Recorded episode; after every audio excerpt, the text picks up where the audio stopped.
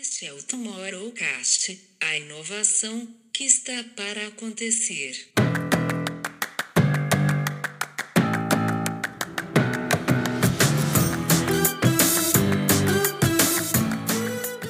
Se nós todos acharmos que já fazemos tudo nos dias de hoje, estamos a mentir a nós próprios.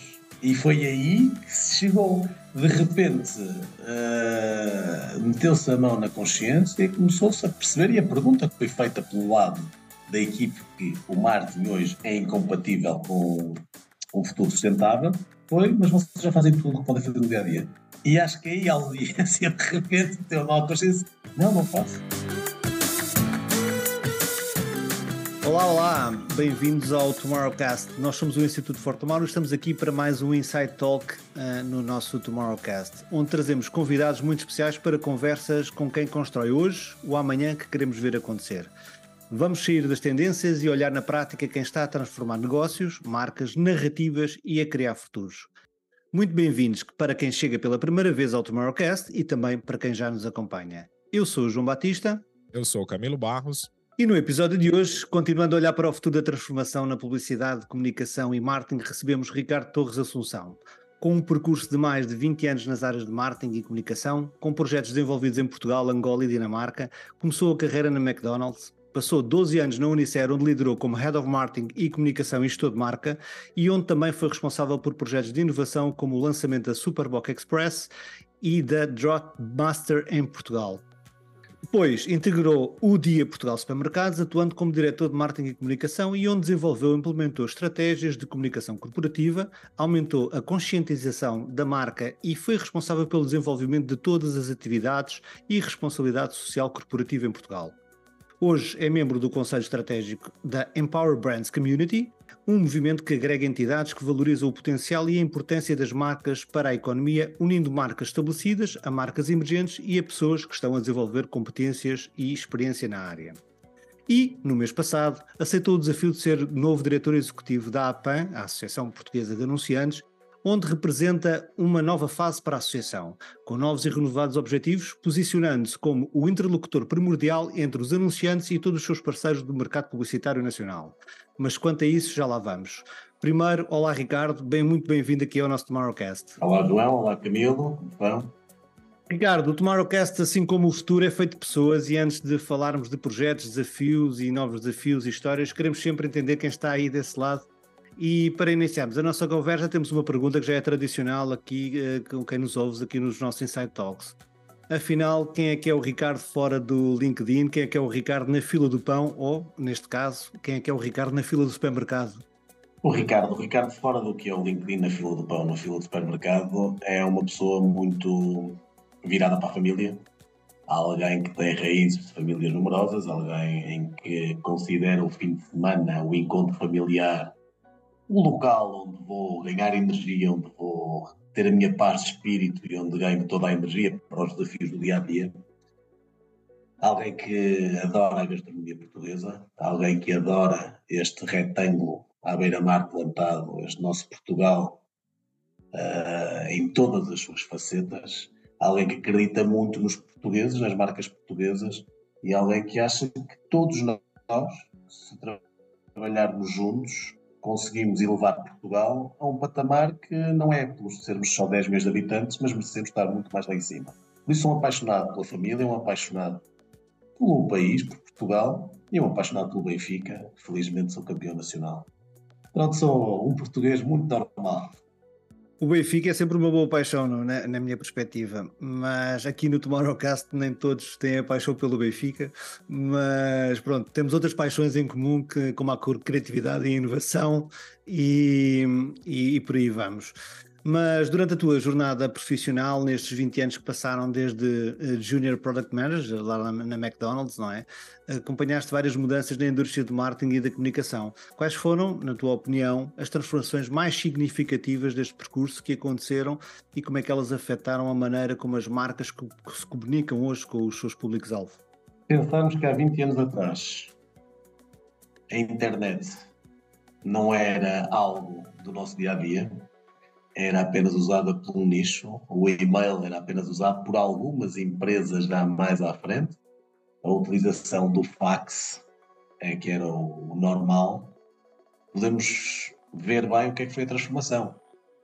Como é que, de repente, nos dias de hoje, não sabemos viver sem o que é a internet, sem a conexão que é a internet. Não sabemos viver, sejamos nós, seja as marcas, sem o que seja as redes sociais e toda a dinâmica que esteja envolvida. Um, e em termos de estratégias de marketing, tudo mudou. Porque quando falávamos da internet estar apenas para um nicho, falávamos em que a nossa comunicação teria que passar essencialmente pelos meios de comunicação tradicionais. Não tínhamos nada como as tendências de influenciadores, não tínhamos nada como as tendências das redes sociais, não tínhamos nada como o que é o streaming, o que é este streaming. Nós íamos à Blockbuster, há 20 anos existia a Blockbuster. por isso muita coisa mudou. Acho que tivemos aqui mudanças gigantes, mudanças para melhor, mudanças que nos obrigaram a todos ser uns profissionais mais atentos, mais dedicados e com uma capacidade de adaptação e de resiliência acima de tudo. Porque foram 20 anos de grande transformação e então os últimos 3, 4 o mundo mudou por completo e temos agora aqui já a inteligência artificial a entrar que vai mudar novamente por isso. Temos que ter essa capacidade de adaptação. É difícil, mas temos que ter e acho que é neste momento quando nós olhamos um bocadinho para o passado e quando formos aos grandes livros de economia, eh, as características que se valorizava mais era muito uma capacidade de interpretar os dados, de análise direta, mas era tudo muito, muito de base, muito de papel. Hoje em dia, com a dinâmica e como o mundo está, a melhor característica para um profissional é a capacidade de adaptação. Quanto mais depressa nós conseguimos adaptar e compreender o novo mundo, seremos melhores profissionais, porque estaremos sempre na vanguarda, estaremos sempre a entender o que vem aí. Se nos deixamos ficar sentados à espera que a inovação apareça e massifique, já perdemos o barco. Por isso, a capacidade de adaptação, a capacidade de rapidamente nos transformarmos nos dias de hoje é um dos pontos mais fundamentais para sermos uns bons profissionais e para conseguirmos levar o que é as marcas, o que é o nosso trabalho para a frente. Eu sou, eu sou um apaixonado nesse, nesse assunto, Ricardo, que é essa história de. Muito se fala, né, sobre o profissional de marketing, essa meio que uma fusão que aconteceu entre marketing e vendas, e esse olhar muito mais do, do marketeer para dentro da empresa e não para fora, e de repente a gente chega aí em alguns pontos que, que você trouxe aí na, na sua fala, como gerir dados, como entender essa relação direta com o consumidor.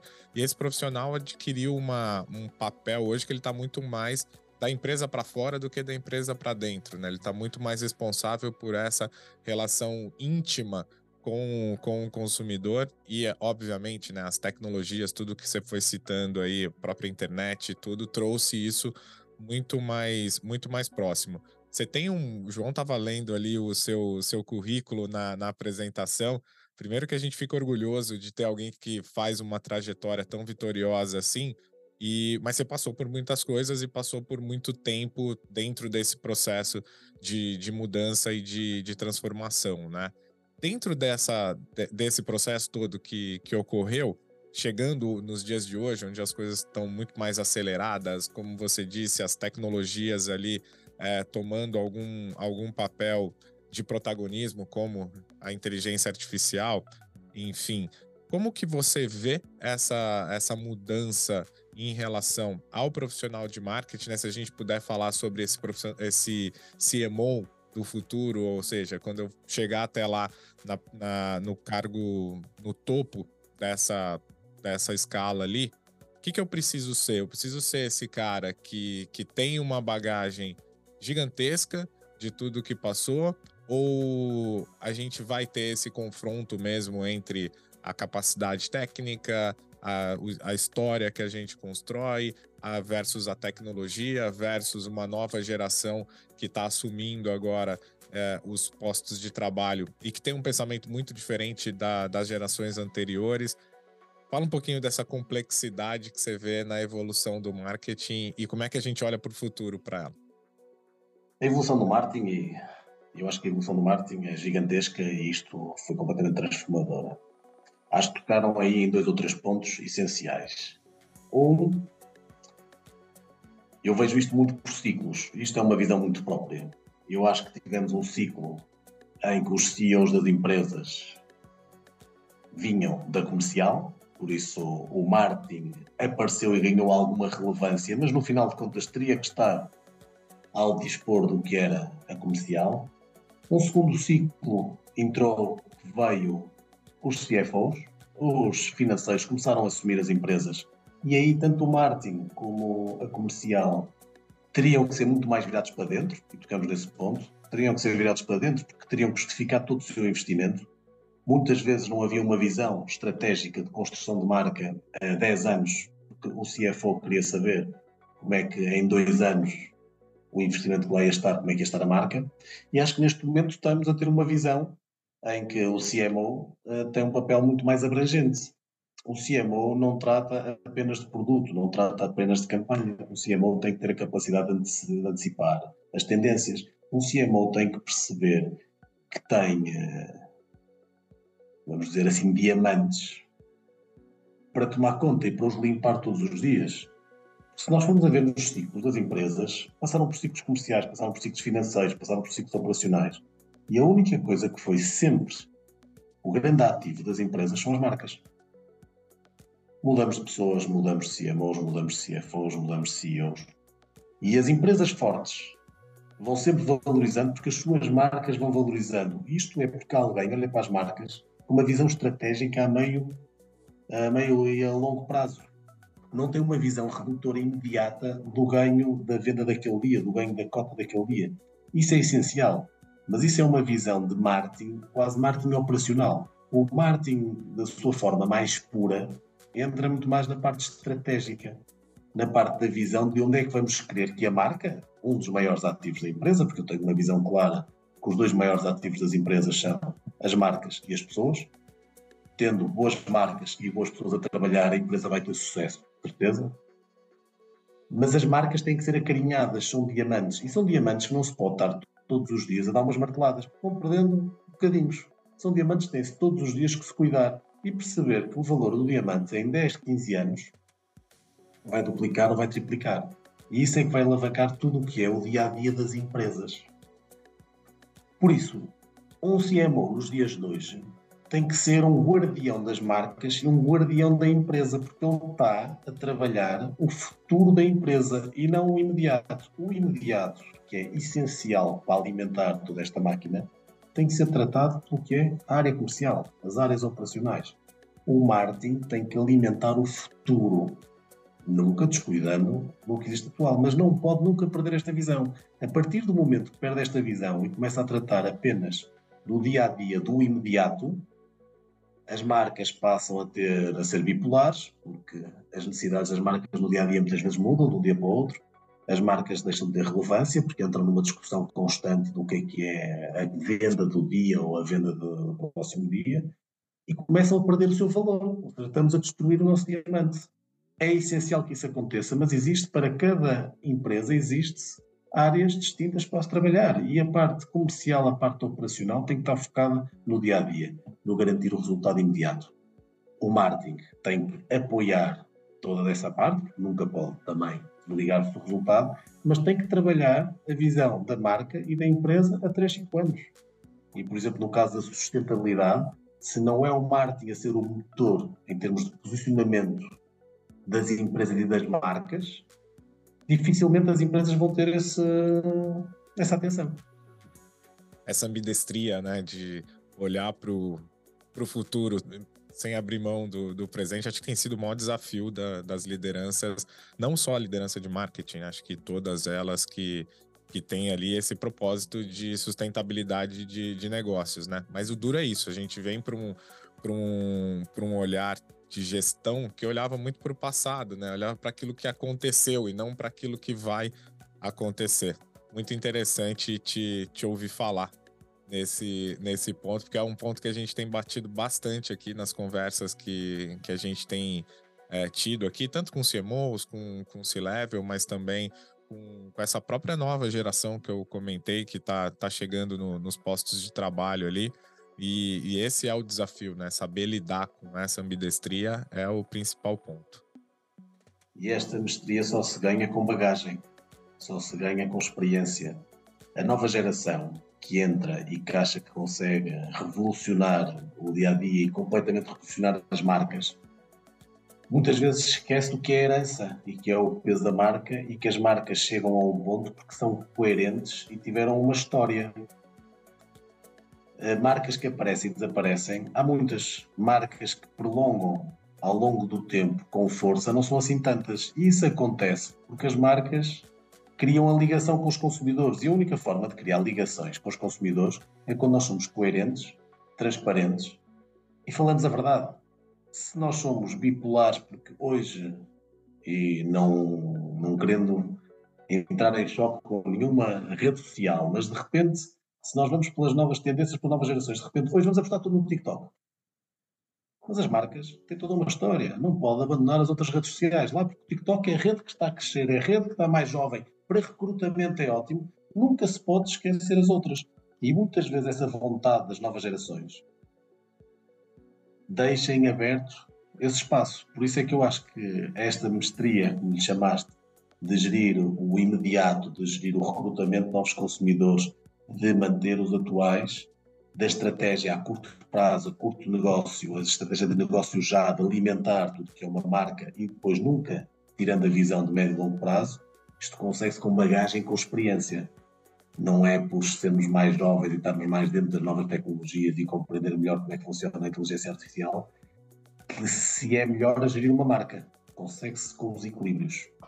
E então, aproveitando, aproveitando eh, o que estamos a falar, eh, qual é que é a lição ah, ou a partilha que o Ricardo, com bagagem e experiência, daria para o Júnior lá atrás de há 20 anos?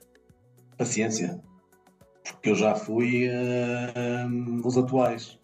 Eu lembro perfeitamente uma das experiências que eu tive há 2000 e foi em 2005, 2005 ou 2006, já não me recordo. Quando foi o lançamento da Superboc Express, a Superboc Express foi um sistema completamente inovador que só não vingou mais porque era uma patente ligada ao grupo Carlsberg Internacional e que uh, só Portugal, Suécia e Dinamarca é que foi um sucesso, depois noutros países não foi. Basicamente, o Superboc Express era ter uma máquina de imperiais em casa. No primeiro Natal em que lançamos, vendeu mais, foi o eletrodoméstico, pequeno doméstico, mais vendeu na Vortens e afins. E eu, na altura, estava o fenómeno do viral e das redes sociais a aparecer. Lembro perfeitamente de ter feito uma série com o Pepe Rapazote, ainda o Pepe Rapazote era pequeno, mas uma série focada claramente para o viral, de comédia no sense. Para ter a ideia, gravamos um episódio que depois levamos à aprovação ao João Sampaio e que não foi aprovado e que foi chumbado, mas pronto, eu na altura não compreendi muito, que era completamente no sense, que era o Pepe Rapazota a jogar ténis com uma miúda e a perder e depois a certa altura vai ao banco, tira uma cerveja, bebe uma cerveja e chega lá e de repente está cheio de energia e parece está a ganhar, mas não, mas levou 6-0. Mas o conceito foi cerveja e de repente vieram não sei quantas miúdas à volta dele e tudo a ver cerveja. Mas era um vídeo só para digital e só para viral. E na altura foi chumbado. Eu não compreendia. Eu disse, temos aqui os ingredientes todos para o que é o viral, para o que é este produto. E não compreendi. Demorou algum tempo aceitar aquilo, porque eu era um jovem que achava que percebia tudo o que era este novo mundo que estava a aparecer, este novo mundo do digital, do YouTube, de criar conteúdos virais. Na altura ainda era tudo muito, um pouco explorado em Portugal. E foi-me chumbado. Passado alguns anos, falei com o João e disse: pá, eu na altura achava que isto, mas porquê que te chumbaste? Ele chumbei por uma razão muito simples. Porque a marca Superboc é tão mais do que o produto que tu vais lançar que tu não podes lançar uma coisa no sense que chega a um ponto em que é até machista, em que cruza com alguns valores de desporto, de beber álcool, é, que cria aqui conflito no que é uma coerência de marca, opa, porque é giro para o teu produto em si, mas a marca é muito mais do que isso. E quando ele me diz isto, já tinha passado dois ou três anos de tal acontecer, do, do momento ter acontecido, com calma, fui refletir, fui pensando assim, tem razão. Na altura aquilo era muito giro, muito fã para um produto em si, mas era um produto que valia 1 ou 2% das vendas do total da marca, por isso. Às vezes é preciso respirar e as pessoas estão cá há mais tempo e cá há mais anos estão a trabalhar as marcas, têm uma razão por trás do que se está a fazer e muitas vezes estes tiros mais fugazes que podem ter um sucesso momentâneo brutal podem estar a interferir com o que é a herança e o que é o peso de uma marca eh, que não deve, não deve ser assim ferido por uma coisa gira. Por isso, era ter calma e perceber que às vezes os mais velhos sabem o que estão a dizer.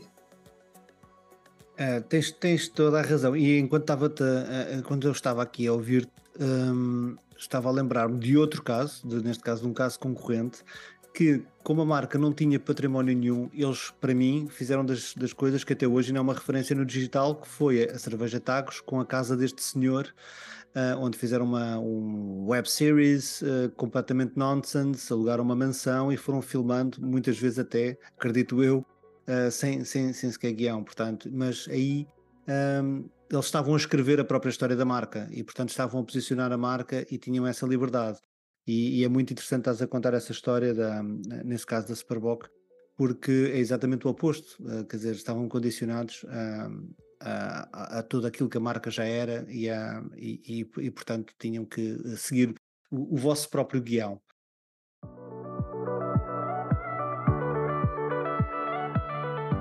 o mês passado aceitaste liderar como diretor executivo os destinos da APAN, a Associação Portuguesa de Anunciantes, que representa, acredito eu, por números que, que, que fui apanhando a, alguns e pela, pela net, representa cerca de 75% do investimento publicitário em Portugal, que é quase 2% do produto interno, interno bruto português. Atenção, para além do grande desafio que é substituir a nossa querida uh, Manuela Botelho, um, os, estes anunciantes hoje enfrentam grandes e novos desafios e também ainda velhos desafios, não é? Uh, mas ainda na pele da, anunciante, e que já que estavas aí a contar histórias da, da, da, tua experiência, quais é que são as principais dores dos anunciantes nos dias de hoje? São várias. E aqui vou cruzar um bocadinho com o que falamos anteriormente, que o Camilo chamou a atenção. Uh, os CMOs e os anunciantes gostariam muito mais de estar próximos do mercado e gostariam de estar muito mais próximos do que são os consumidores.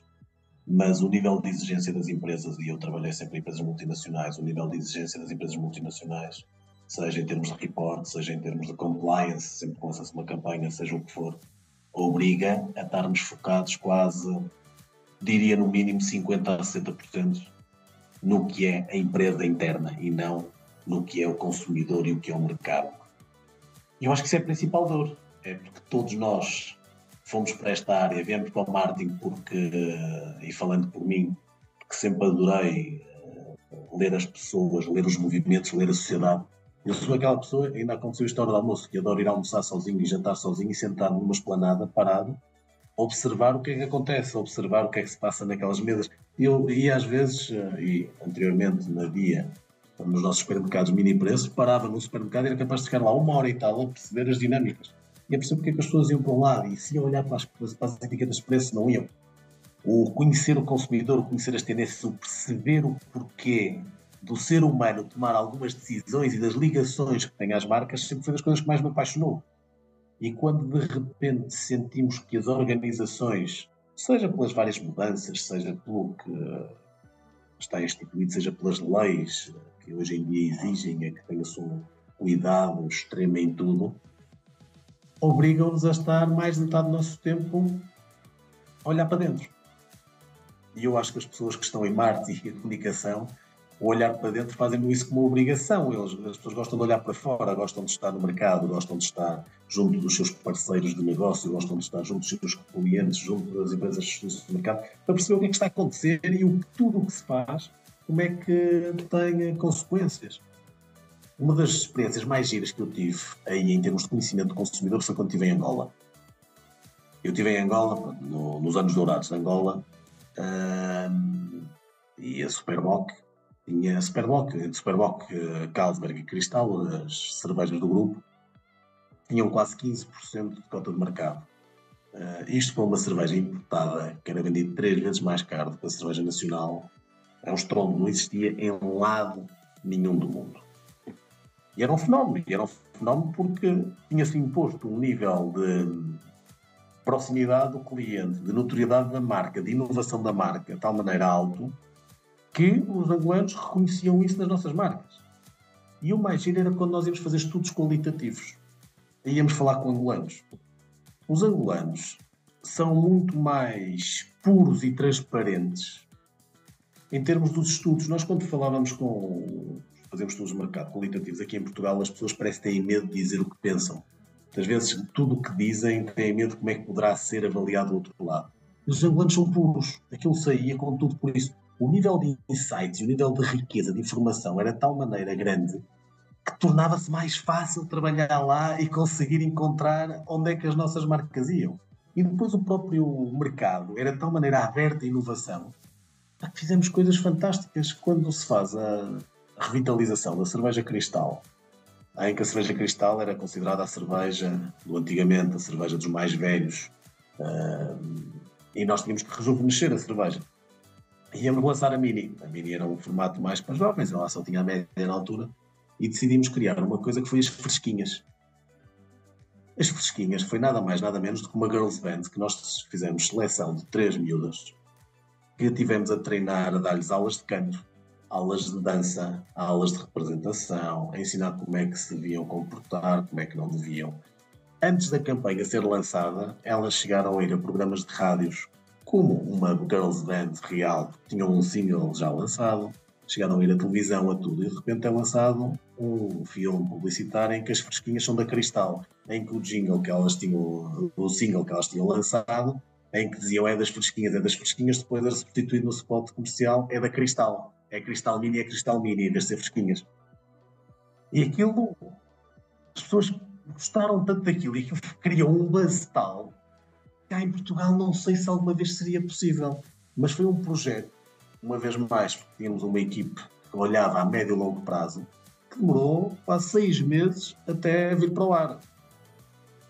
Seis meses de custos de treinar pessoas, fazer seleção, estar ali a preparar para lançar um produto é, felizmente havia pessoas na altura que lideravam. Angola reportava diretamente ao, ao board, à Comissão Executiva, e que apostaram neste sucesso, porque a necessidade de o entregar já não dá para construir grandes marcas. E na altura foi um sucesso. Depois, pronto, Angola entrou na crise que entrou, por causa do custo do preço do petróleo, das vez de petróleo, que seja o que for, um, e perdeu-se muita coisa. Mas a verdade é que com este sucesso conseguiu-se crescer logo para aí 10 ou 15% de vendas. A certa altura, Angola já representava 30% das vendas da Superboc Group. E eram quatro pessoas a gerir aquilo. Porque havia esse espaço de crescer, havia essa habilidade de perceber que o médio e o longo prazo importa e a capacidade de arriscar e deixar os CMOs fazer o trabalho que queriam fazer. E havia esses sites autênticos, não era? Do que conseguiam através desses estudos. Havia insights, era, é. era de uma pureza. Nós aqui hoje em dia olhamos para a Nielsen, nós olhamos perfeitamente quando nós andávamos a ver os estudos de mercado, a ver a cota de mercado, antes de receber os dados do governo em termos das importações e das vendas, nós andávamos, andávamos a ver nos lixos quantas caixas de Superboc é que havia, vestas de cuca, vestas de nocal. Epá, estamos com mais caixas de Superboc estamos a vender mais. É, um bocadinho era ali a beber do real do direto. Nos anos 90 em Portugal, quer dizer, 100% da população tinha máquina de lavar roupa, quer dizer, era, porque era socialmente inaceitável e, e dizer que não, que, não, que não tínhamos máquina de lavar roupa em casa, portanto, quer dizer, é, é, logo aí começava a verdade, não é? E essa autenticidade. Muito bom. Não, a gente, eu estava aqui escutando e, obviamente, né, a gente vê isso muito na, na experiência, na hora que você começa a entender que os mercados são diferentes, que a atuação precisa de ser diferente desse, desse gestor de marca, de quem está liderando essas conversas e tudo. Mas a gente estava falando também do teu desafio, cara, da frente da, da APAN agora, trazendo essa relação que ela é, é de uma forma, né? Eu, eu, eu, o brasileiro tem algumas críticas em relação a entidades de classe por conta de, de ter um lado muito político e social mais carregado do que o lado profissional. Eu tenho uma visão é, diferente disso, inclusive aqui no, no Instituto a gente tem algumas parcerias com algumas associações, como a AB Design, por exemplo, que está sempre com a gente na, nas missões ali. E o que a gente vê é muito mais é, esse profissional, quase que uma mentoria, né? Esse profissional que tem toda essa bagagem, que tem toda essa história, junto com outros que também têm, fomentando é, novas empresas, novos executivos, novas pessoas dentro dessa, dentro dessa indústria que fomenta mercado, que fomenta a economia e assim faz essa, essa máquina girar, né? Acho que quando se coloca o propósito com o uso correto da, da palavra ali em, em trazer a associação como uma funcionalidade para desenvolvimento, fomento do mercado, dos profissionais e daquilo que acontece, é, eu acho que é um dos organismos mais valiosos que a gente tem dentro dos ecossistemas profissionais. Você está assumindo a PAN agora, o que, que você traz como objetivos novos, olhando para esse anunciante que tem diversas dores, como, como você comentou, que, que a gente pode ver? Talvez não no imediato, mas talvez de construção dentro dessa sua jornada. Isso vai ter que se construir, isso eu neste momento estou cá há um mês e ainda não consigo eh, concretizar tanto. Agora, o que eu vos posso dizer, e o João conhecia bem a Manuela, a Manuela fez aqui um trabalho na APAN excelente.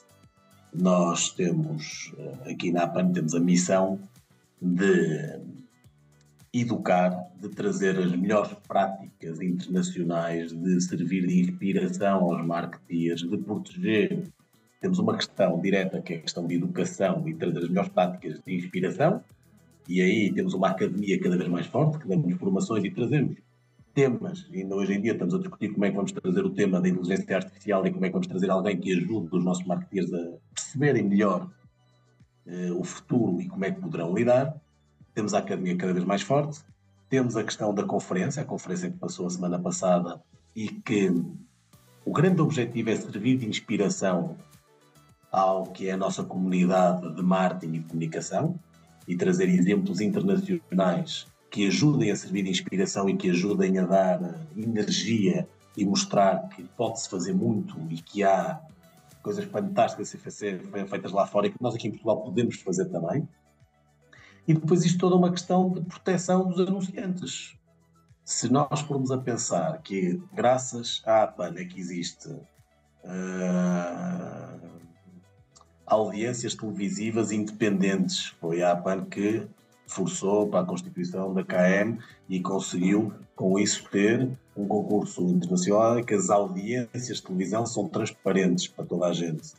Eh, estamos neste momento e aprovamos um estudo de audiências de outdoor, porque nós queremos que seja que o conhecimento e que seja tudo transparente. A tomada de decisão do anunciante é muito mais simples e facilita-se muito mais o trabalho se os dados forem transparentes e forem credíveis para todos. Por isso, isso é tudo trabalhado numa proteção e numa de melhorar o trabalho dos nossos anunciantes. E, por exemplo, ainda agora conseguiu-se fechar o concurso de autores de Lisboa, se, se não fosse a APAN, provavelmente todos os autores de Lisboa teriam sido dados ao concurso apenas uma entidade e iria ali constituir um monopólio. Como tal, nós temos que proteger os nossos associados e não o deixamos e questionamos e contestamos e aquilo acabou por ir ao tribunal e foi obrigado a dividir os autores em dois. Por isso nós temos as missões, a nossa missão é muito clara, nós temos que capacitar, temos que uh, inspirar e temos que proteger. Por isso, há uma parte, como dizias, claro, de contactos, de, de ligações ao governo, questionamos várias leis, falamos com a Direção-Geral do Consumidor para garantir que está tudo alinhado, que não existe nenhuma má prática da parte dos nossos associados. Falamos com a autorregulação também para garantir que, antes que seja legislado, que os nossos associados tenham a oportunidade de autorregulamentar-se e garantir que depois não venha uma mão legislatória do Estado pesada. Mas depois existe toda uma parte que é bem visível e que é onde nós dedicamos mais de 80% do nosso trabalho, em que é na parte do educar, do inspirar, do mostrar o bem que nós fazemos, nós temos os prémios eficácia. Os prémios eficácia são os prémios mais credíveis em Portugal. Não são os, os prémios puros de criatividade. Não são os prémios de digital. São os prémios em que agrega tudo. Agrega a criatividade com o que é eficácia em termos de negócio.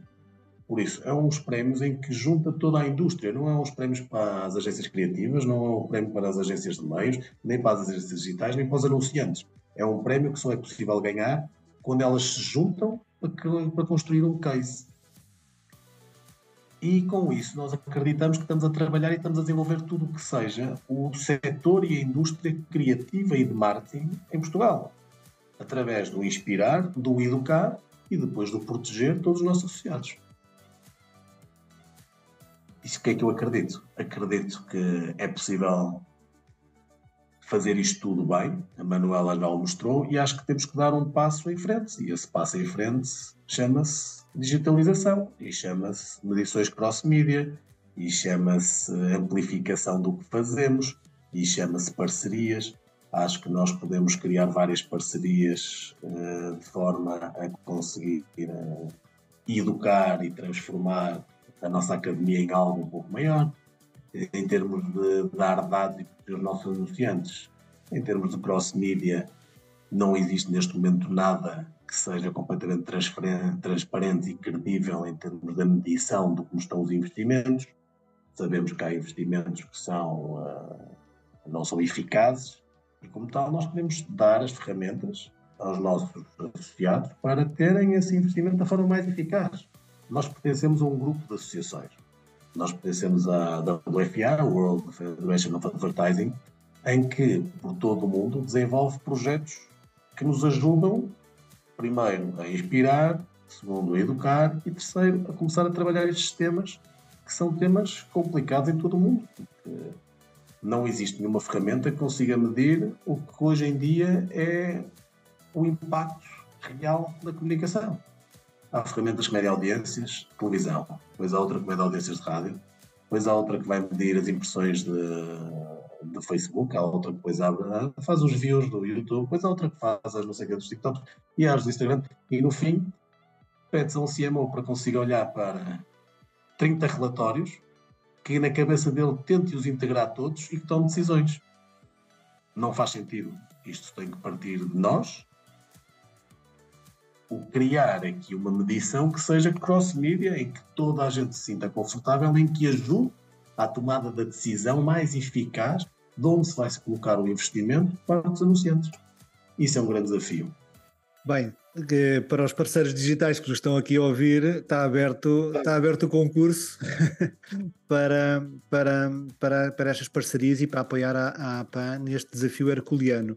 Mas parece-me que, havendo, havendo uh, o, o, bom problema, não é? Porque nós, como uh, designers de futuros, temos que ser bons a encontrar problemas e o problema existe. E, portanto, quer dizer, esta, parece-me que esta medição cross-media realmente é, é, é o que tu dizes, não faz sentido estarmos a receber 30 relatórios de 30 plataformas diferentes para então depois estar a cruzar e quer dizer, e o tempo que se, que, que se perde nisto, e, dizer, e estamos numa altura ainda por mais que, que a inteligência artificial pode uh, precisamente se calhar facilitar um pouco este, este trabalho. Tudo muda. Tudo muda. Tudo muda. Tudo muda. Vamos ver.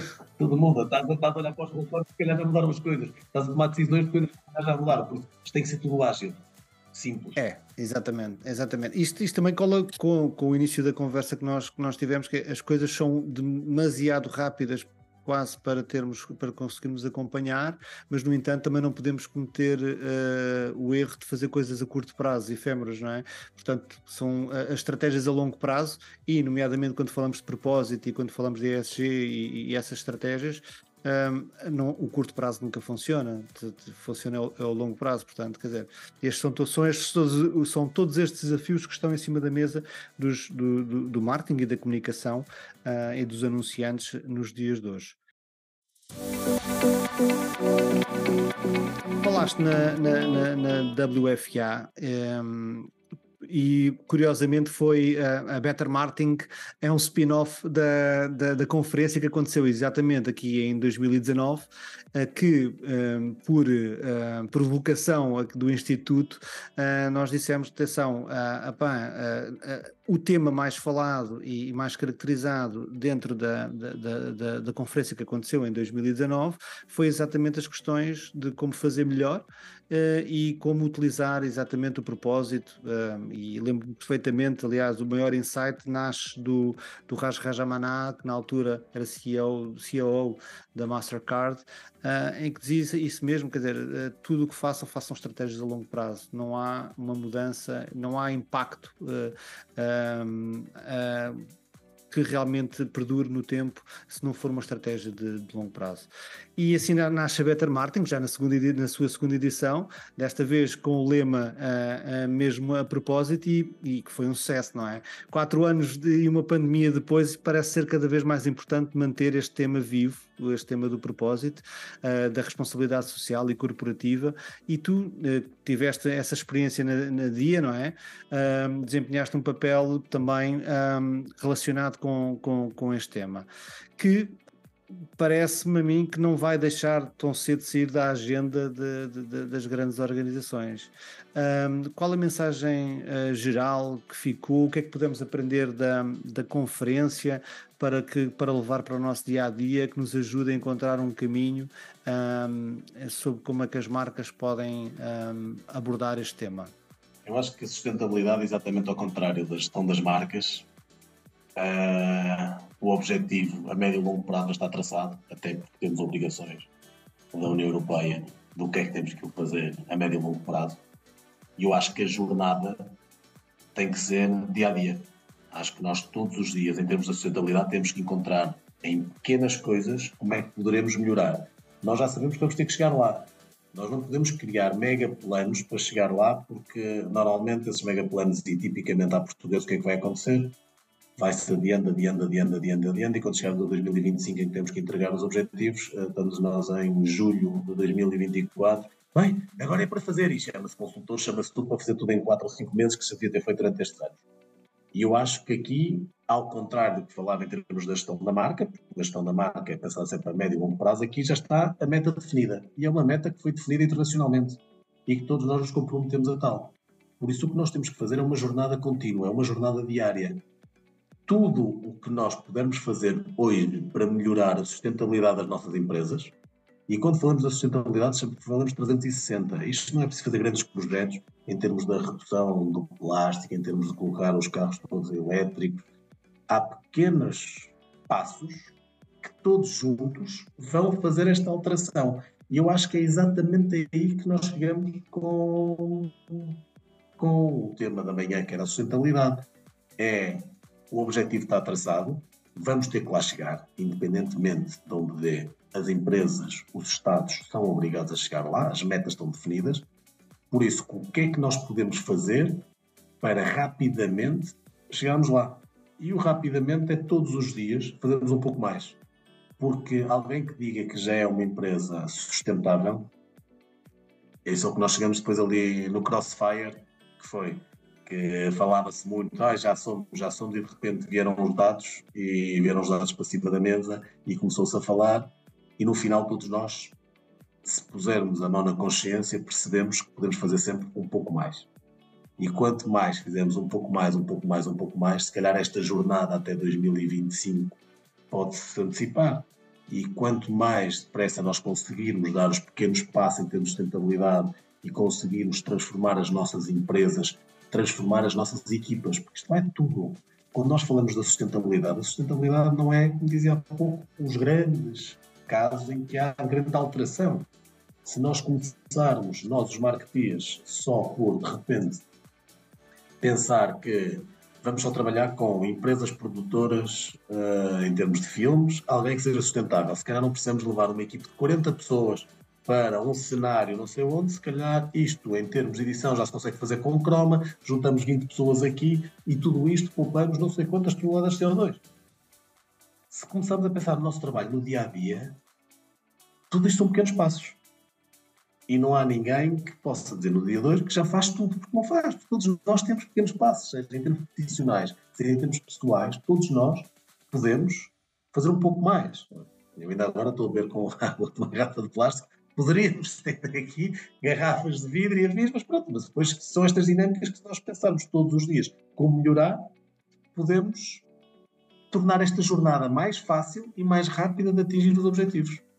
Falaste uh, do Crossfire e foi e, e, eu tinha aqui também apontado para, para trazer exatamente esse tema porque, uh, como tu disseste, nós uh, juntámos quatro profissionais, quatro líderes da área do marketing e da comunicação no palco para debaterem exatamente se o tema, se o marketing de hoje é incompatível com o futuro sustentável. Dois estavam a favor, dois estavam contra.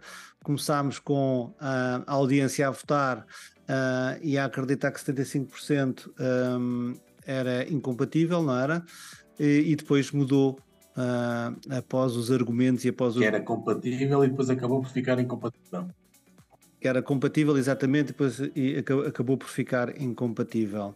Uh, e portanto, quer dizer, isto estávamos com, com, com a plateia cheia de pessoas que trabalham diariamente e, e, e, é engraçado ver isto. Não a tocar, João. É, é aí se nós todos acharmos que já fazemos tudo nos dias de hoje, estamos a mentir a nós próprios. E foi aí que se chegou. De repente, uh, meteu-se a mão na consciência e começou-se a perceber. E a pergunta que foi feita pelo lado da equipe que o Martin hoje é incompatível com o futuro sustentável foi: mas vocês já fazem tudo o que podem fazer no dia a dia?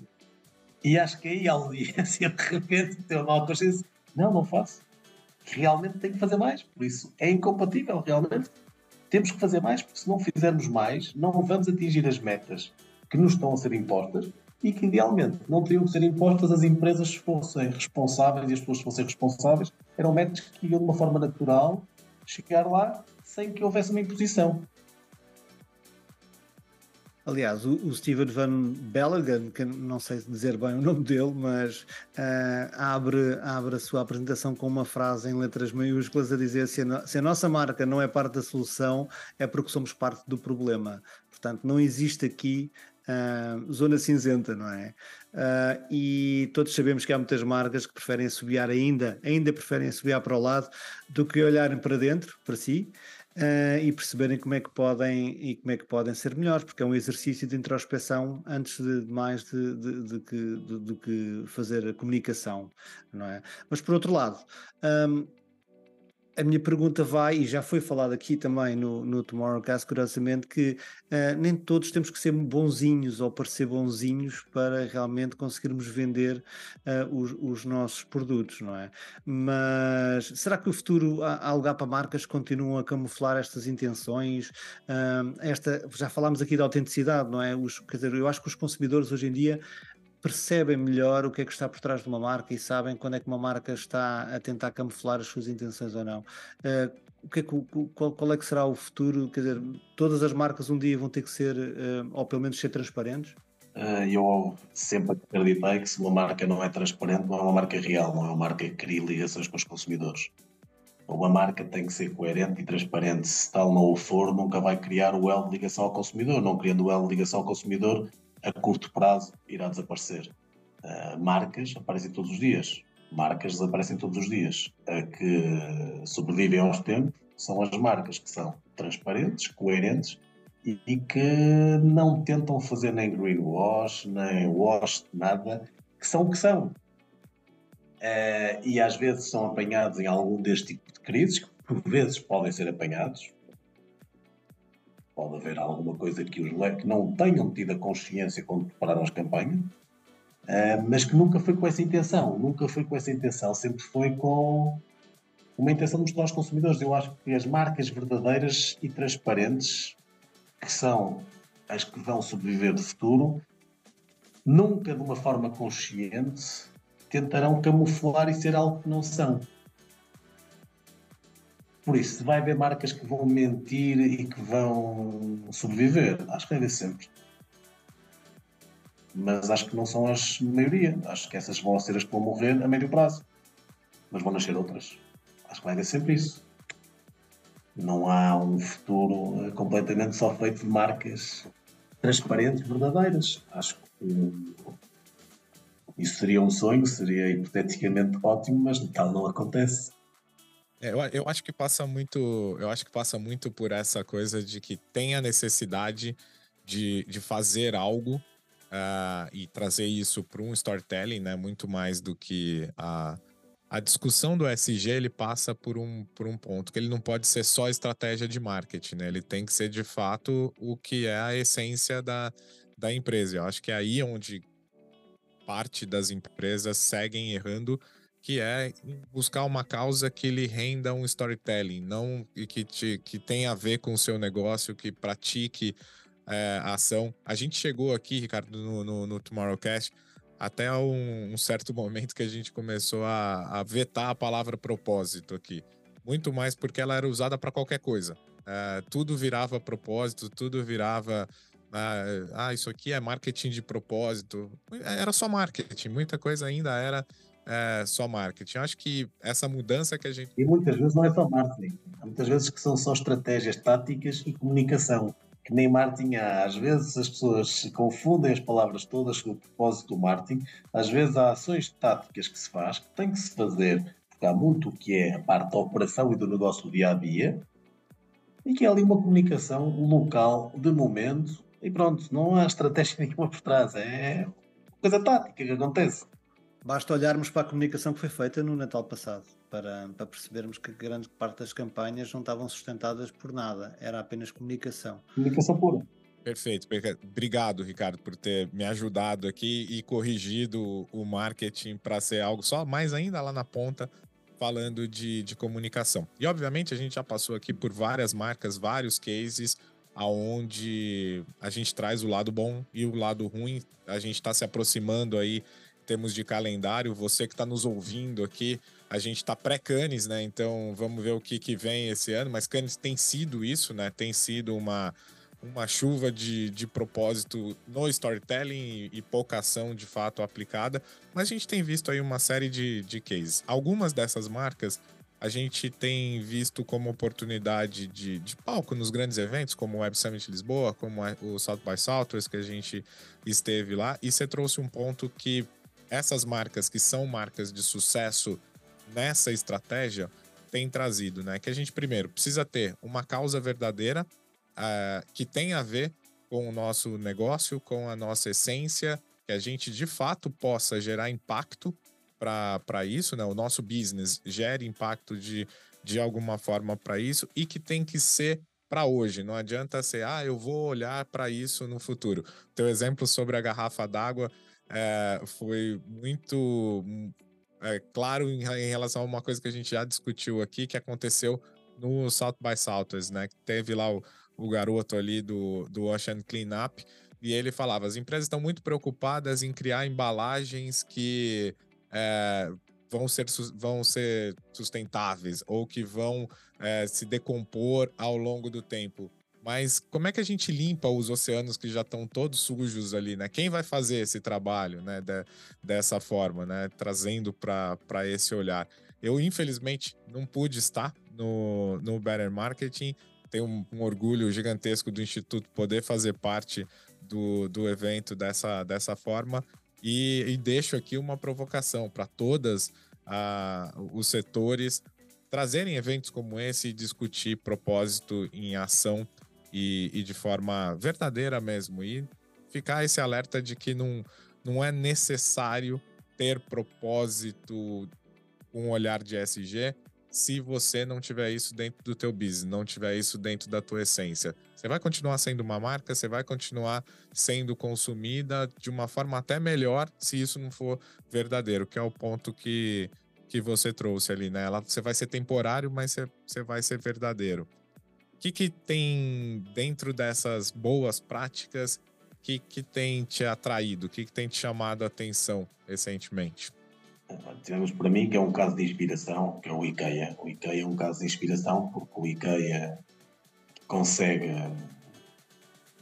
mudar o paradigma do que era a mobília e a decoração de casa, em que antigamente compravam-se mobílias pesadas, eh, de madeira maciça e que duravam uma vida para conseguirmos ter uma casa muito mais jovem, muito mais atual e conseguir mudando conforme fosse a nossa evolução na vida, mas que ao mesmo tempo tem um, uma consciência uh, gigante sobre o que é o futuro. E eles têm consciência disso de várias vertentes. Primeiro, com a criação toda do, do, das lojas em segunda mão, do reaproveitar, do vender as peças em separado. Se está a mobília tem uma peça em separado para fazer, não é preciso comprar a mobília toda. Eles têm-se reinventado muito e depois conseguem ir mais à base. Eles têm a noção que precisam de madeira.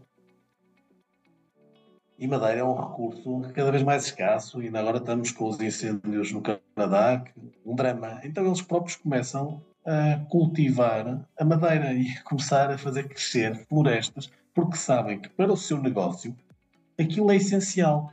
E então conseguem unir o melhor de dois mundos, que é conseguem estar a trabalhar para o negócio deles da mesma forma, reflorestando o mundo, da mesma forma, transformando as florestas, conseguindo criar florestas. E ok, no final vai ser para o negócio, porque eles vão precisar daquilo para construir as mobílias, mas so what?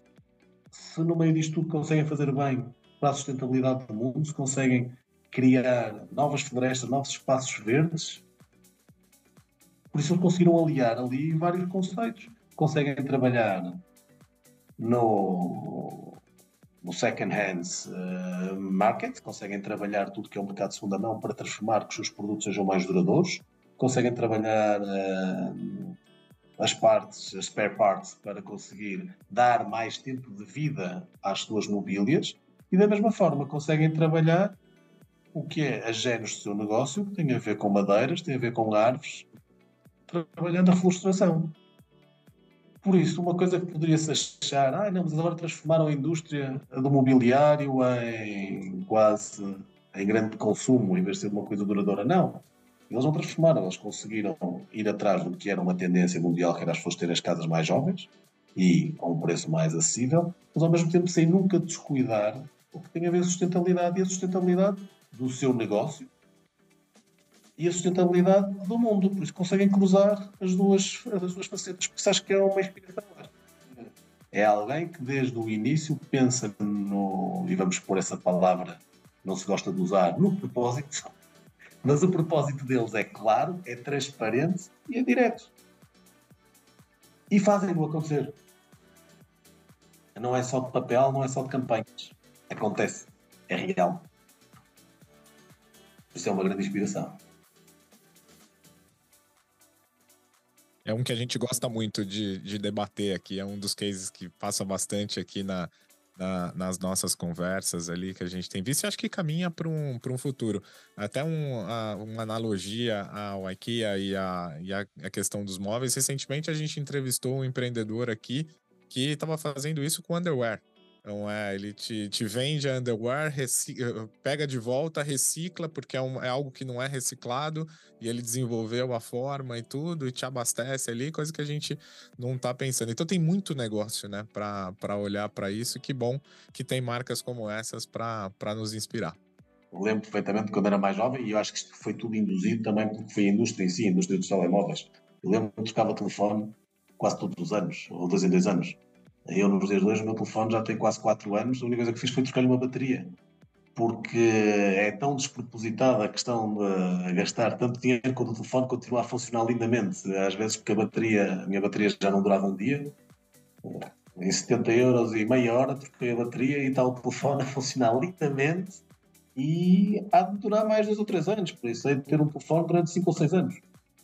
Funciona Porquê? Porque eu estar a trocar este consumismo que nos foi uh, impingido, uh, neste momento, toda a sociedade, e existem oportunidades de negócio, e muitas empresas, as empresas mais ágeis, estão a olhar para isto também como um negócio, no bem de, do mundo e da sociedade e todo o ecossistema, mas também no bem do seu negócio.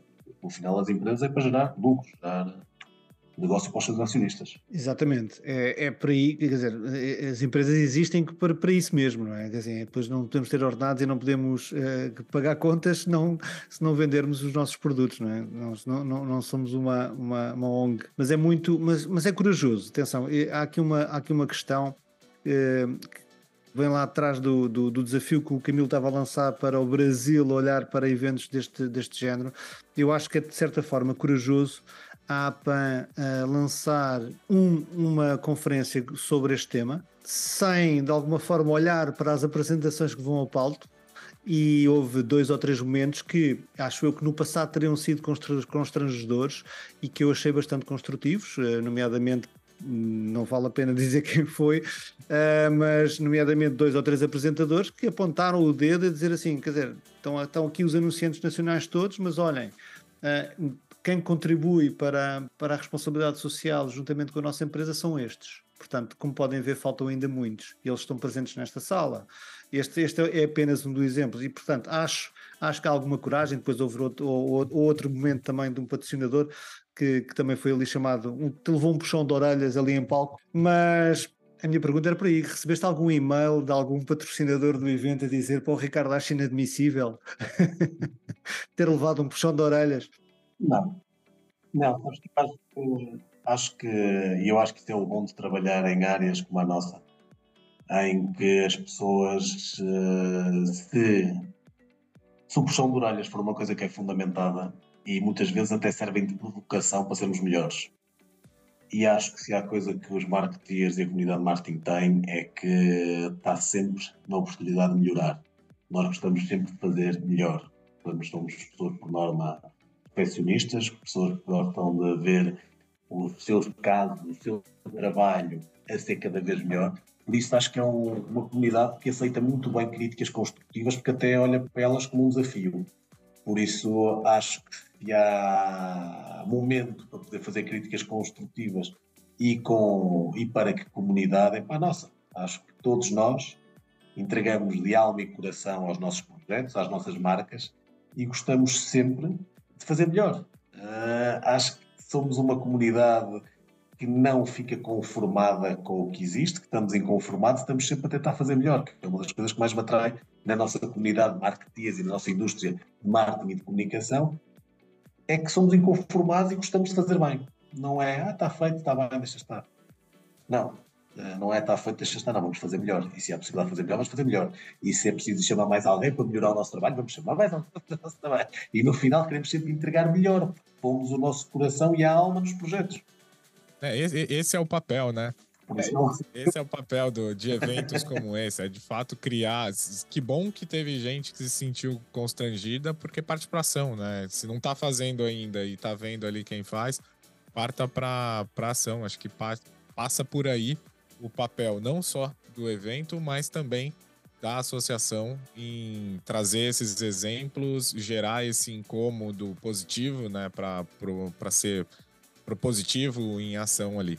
Ricardo, a gente vai chegando aqui ao fim da, da nossa conversa. É sempre muito bom falar com quem tem história para contar e a gente se inspirar dentro dessas nossas conversas aqui. Então, a gente adora fi ficar aqui por muito tempo mas infelizmente, né, os, os meios digitais aí no, nos limitam a, aos tempos dessa conversa. A gente queria aqui primeiro agradecer é, pela parceria com, com o Instituto e, e a PAN na realização ali do, do Better Market, dar o parabéns pelo, pelo evento, pelo sucesso, por tudo que, que aconteceu, por essas provocações e, obviamente, te desejar aí sucesso e conte com a gente nesse novo desafio aí à frente da PAN e também na tua jornada naquilo que, que você vem fazendo e que vai fazer aí pela frente. É, eu é que agradeço, agradeço o vosso apoio, por estarem sempre connosco. Eu sou uma pessoa que acredita em parcerias, acho que uh, sozinhos uh, nunca conseguimos ter o melhor resultado. Acho que a forma de trabalhar é com parceiros e com pessoas que nos ajudem a construir melhor e cada vez a fazer melhor. É muito a minha visão e, e agradeço imenso estarem connosco e espero na próxima conferência, Camilo, que possas vir estar cá, eh, porque a ideia é ser cada vez mais desafiadora e cada vez mais ambiciosa. Foi a primeira vez que temos uma conferência para 500 pessoas e atingimos o objetivo. Lá está, mostra bem a ambição. As nossas conferências normalmente eram 200, 250 pessoas. Este ano decidimos não, vamos arriscar, vamos duplicar e enchemos a sala. Por isso mostra que temos conteúdo, mostra que trazemos uh, pessoas com, que, com credíveis e com ideias e com inspiradoras para toda a comunidade. E uma boa provocação fica sempre bem. Acho que é sempre eh, interessante se as pessoas se sentirem-se provocadas. Se não se sentirem provocadas e não se sentirem desafiadas, começam-se a estar muito acostumadas. E, essa não é uma maneira de estar e a forma de estar dentro da nossa comunidade. É isso mesmo, Ricardo. Uma boa provocação. Para o ano, quem sabe, se não trazemos o Mr. Beast, não é? Já que a audiência só havia três pessoas que conheciam efetivamente quem era o Mr. Beast. Para mim foi assustador. Eu vejo o Mr. Beast há anos e é, é impressionante a dinâmica, como é que ele cria, cria e é gira a forma como ele se transforma viral, que é exatamente o distribuir riqueza. Em contrário dos outros que é mostrar a riqueza, ele distribui. E é engraçado a escala que vem. E agora vê-se, agora no TikTok, ele entrou no TikTok há 3 ou 4 meses e anda aí pelo mundo a distribuir, segues-me, toma lá não sei quantos, 10 mil dólares. Toma e, e as pessoas parece que toda a gente entra e é pela forma, é o viral pela forma positiva e não o viral pela ostentação. É engraçado. E os desafios e os jogos. E aquilo são mega produções. Ele gasta ali dinheiro a sério em todos os conteúdos, não é só os prémios, é como produz tudo. Fica, fica então aqui a provocação para a edição do próximo ano. Ricardo, muito obrigado pela conversa. Foi excelente partilharmos aqui não só a, a tua história, mas também aqui a história da APAN, do futuro da APAN e também do, da Better Marketing, falar um pouco aqui do que aconteceu para quem não esteve lá e para quem esteve também, uh, relembrar o que é que que é sobre fazer mais e melhor e fazer. Deixando só uma nota para quem não esteve, nós vamos durante as próximas semanas divulgando uh, as várias intervenções em vídeo. Elas irão estar disponíveis no YouTube, irão estar disponíveis também no nosso site e iremos comunicar. Estamos neste momento a trabalhar toda a parte, parte da sonorização e da imagem, mas a ideia é criar pequenos vídeos de todas as intervenções para quem não conseguiu lá estar, conseguir de repente ouvir ali a 15, 20 minutos, meia hora que for cada uma das intervenções e perceber e escolher quais são os temas que lhes interessam mais. Fabuloso. Já está aqui então o digital a entrar aos comandos do Ricardo na APA. Boa, boa, muito bom.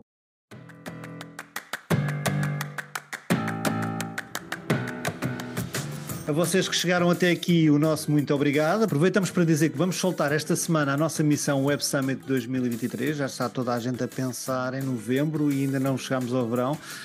Mas por isso, quem quiser mergulhar no ecossistema de inovação, empreendedorismo de Lisboa, bem regado com vinho e bacalhau e muita inovação, basta mandar uma mensagem para mim, para o Camila ou para a Camila. E como diz a nossa Camila, um grande abraço.